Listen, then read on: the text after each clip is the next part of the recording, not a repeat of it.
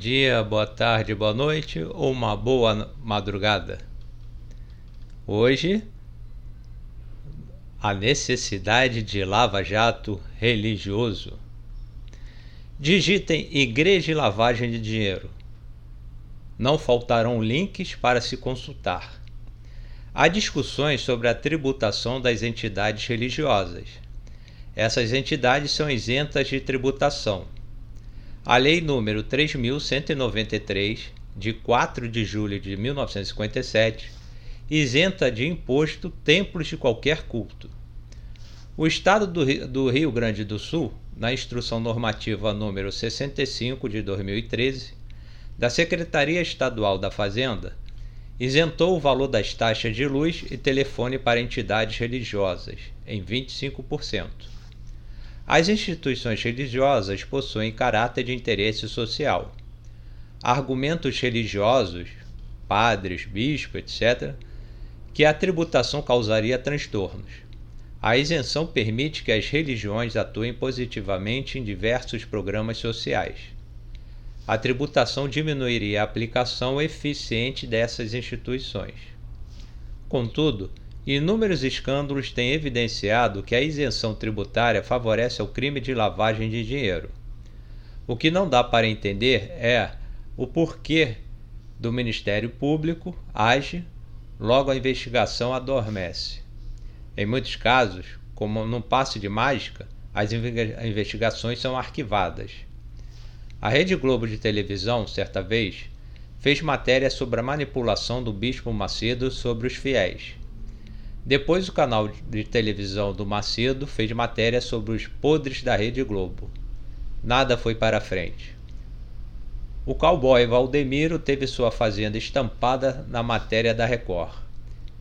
Digitei bispo preso, bispa presa, padre preso por desvio de dinheiro, pai de santo preso por estelionato. Encontrei o declínio da igreja da bispa Sônia, avião da Igreja Universal é apreendido com 34 milhões.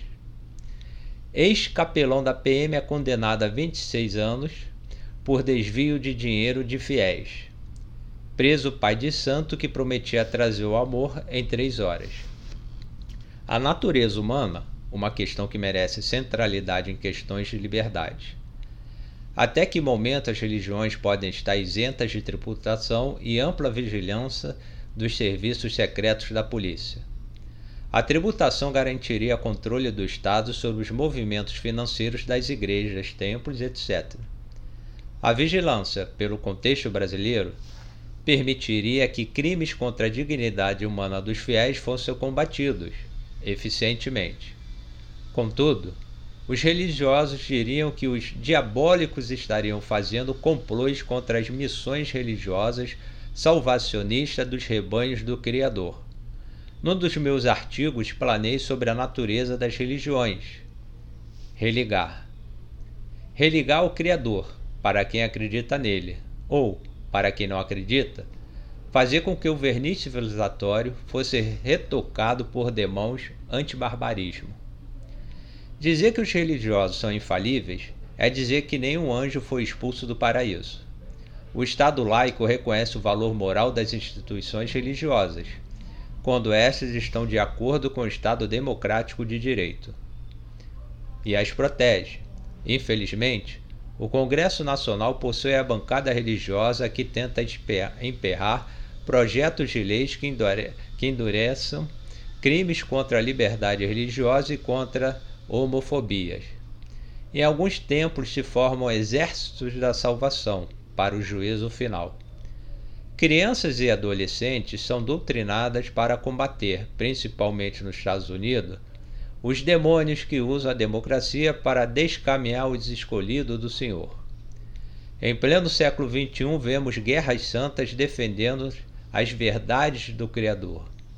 Também há os crimes de pedofilia, lavagem de dinheiro, estelionato religioso, entre muitos outros. E isso tem que mudar. É necessário que as instituições democráticas ajam, mesmo que soe como um ato marxista, para que a fé não se torne um negócio. Assisto programas religiosos ofertando lenços, perfumes, azeite, etc. por nada menos do que mil reais. Salve este programa. Faça o sacrifício de mil reais. Dizimistas conseguem prosperidade. Fico pensando se Lutero pudesse viajar no tempo. O que ele diria sobre as religiões neste início do século XXI? É necessário o lava-jato religioso para retirar as impurezas e os pecados cometidos pelos defensores da palavra de Deus. Até a próxima. Bom dia, boa tarde, boa noite, uma boa madrugada. Obrigado mais uma vez aqui com vocês. Espero que vocês estejam gostando dos podcasts. E o, e o tema é: bandido bom é bandido morto e pessoas honestas merecem o melhor. Emmanuel Kant escreveu Crítica da Ração Pura e Fundamentos da Metafísica dos Costumes. O texto, com fulcro no pensamento filosófico de Kant, fará o leitor refletir sobre bandido bom é bandido morto e pessoas honestas merecem o melhor. Sempre faço comparações e confrontos diretos com a realidade brasileira. O Brasil é considerado um dos maiores violadores dos direitos humanos principalmente dos presidiários. As condições dos presidiários são degradantes. Ambientes infestados de ratos e baratas. Superlotações nas celas. Banheiros cujos ralos jorram esgoto. Alguns dos problemas conhecidos dos brasileiros. A ONU cobra do Brasil melhorias no sistema prisional, pois as condições violam os direitos humanos dos presidiários. Além disso, os presídios não ressocializam, mas deixam ainda mais revoltados os presidiários. A consequência disso é a revolta dos presidiários contra a sociedade e o próprio Estado. As rebeliões dentro dos presídios acontecem por vários motivos, desde cobrança de melhorias sanitárias até exigência de visita íntima. Há, claro, rebeliões que disfarçam a real intenção, matar indivíduos de, facção, de facções rivais. O que o, o que o povo brasileiro não entende, os cidadãos dos quais não estão encarcerados, é a maior importância que se dá aos, aos presos, enquanto o trabalhador que mora em locais sem infraestruturas sanitária, água potável, rua asfaltada, energia elétrica, não recebe a mesma carga de importância que se dá para os presidiários. Pela razão humana, o esforço próprio sempre será o mérito de qualquer pessoa. Roubar ou furtar são considerados malandragens, isto é, conduta preguiçosa de quem quer ganhar sem trabalhar, sem se esforçar. Quem já escutou minha mãe criou seis filhos e ela jamais furtou ou roubou? Isso soa como uma verdadeira, uma verdade insofismável no inconsciente coletivo, de que ser honesto não furtar, furtar ou roubar, é a condição de caráter pessoal. Ou seja, furtar e roubar representam fraqueza de caráter. Também é comum ouvir as pessoas honestas, quer dizer, ter bom caráter, jamais furtará ou roubará, a não ser que a fome realmente surja e não há mais nenhum, nenhuma opção, como não conseguir trabalho. Nessa mentalidade, a sociedade abastada ensinou os menos favorecidos de recursos, esquecidos pelo Estado, a procurar algum tipo de trabalho que permitisse sobreviver.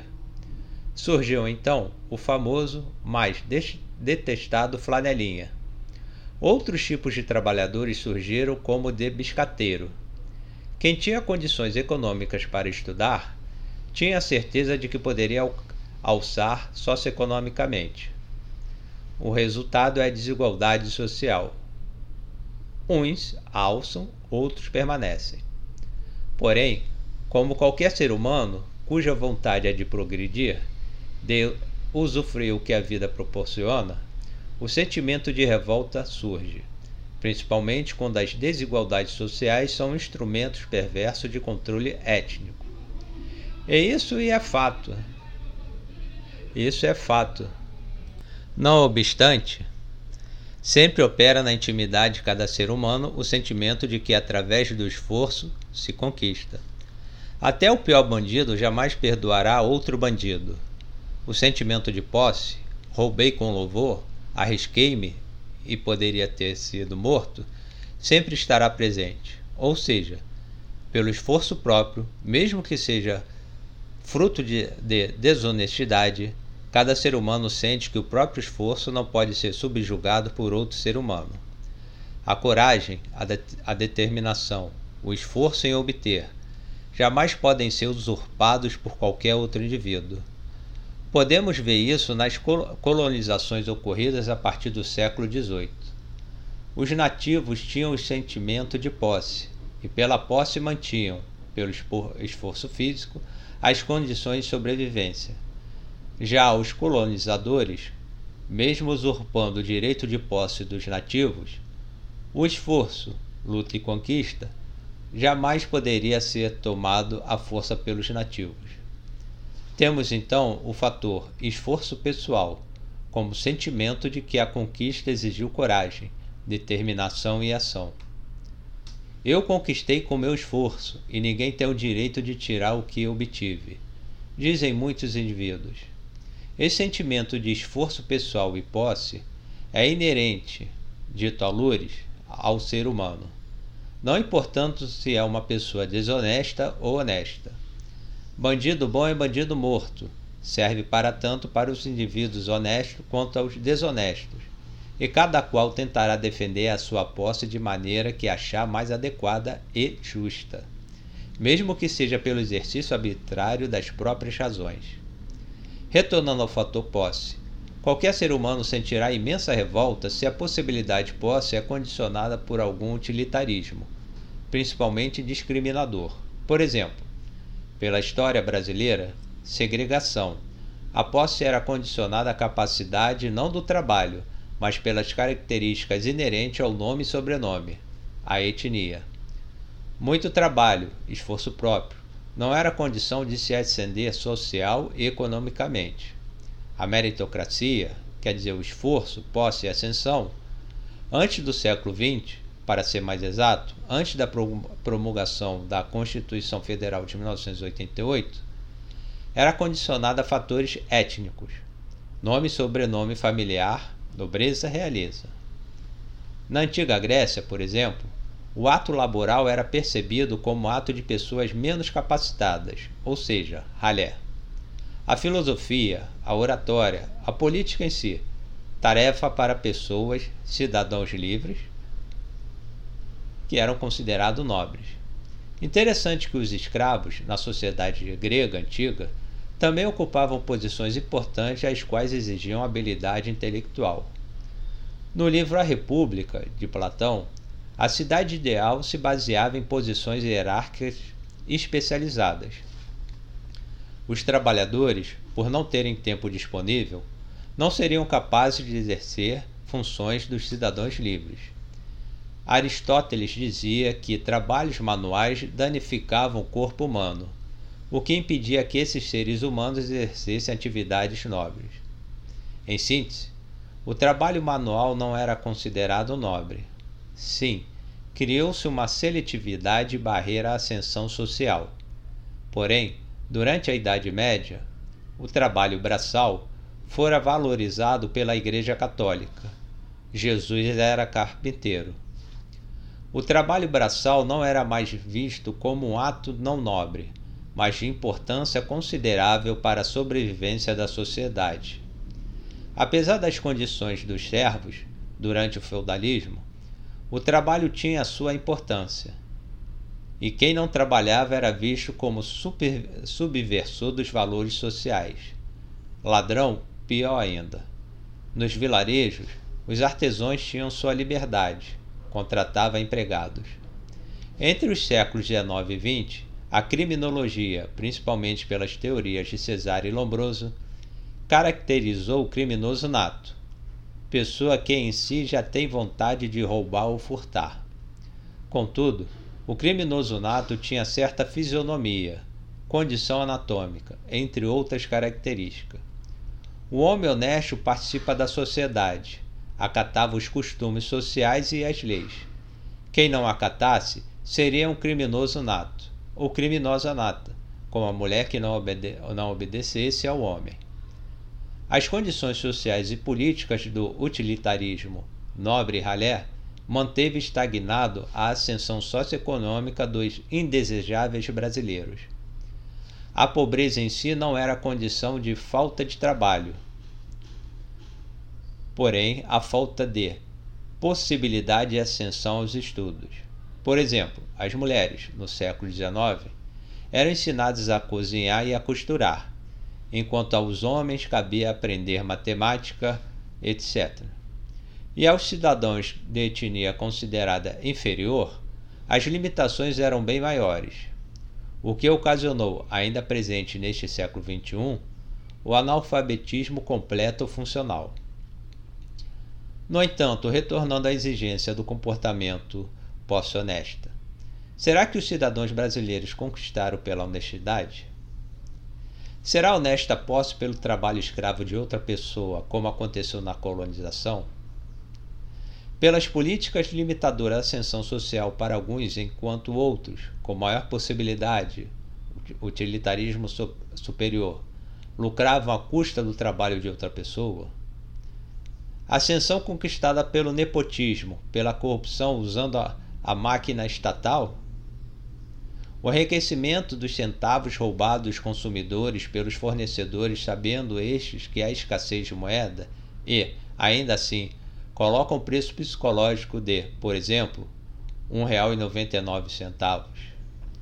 A empresa que viola os direitos trabalhistas do empregado, pela crise econômica, pela falta de oportunidade de estudos aliados à pertinaz exigência de aperfeiçoamento profissional, pela inovação tecnológica e este tem medo de acionar a empresa na justiça por fi ficar sujo na praça. Agora reflita sobre bandido bom é bandido morto e pessoa honesta merece o melhor no contexto brasileiro. Acredito que leitor e leitora podem, podem responder a pergunta o que Manuel Kant diz sobre a honestidade no Brasil. Será que cada cidadão, independentemente da religião, etnia, estratificação social, se agente público ou não, se bandido ou não, se é LGBT ou não, respeita a dignidade humana de outro cidadão?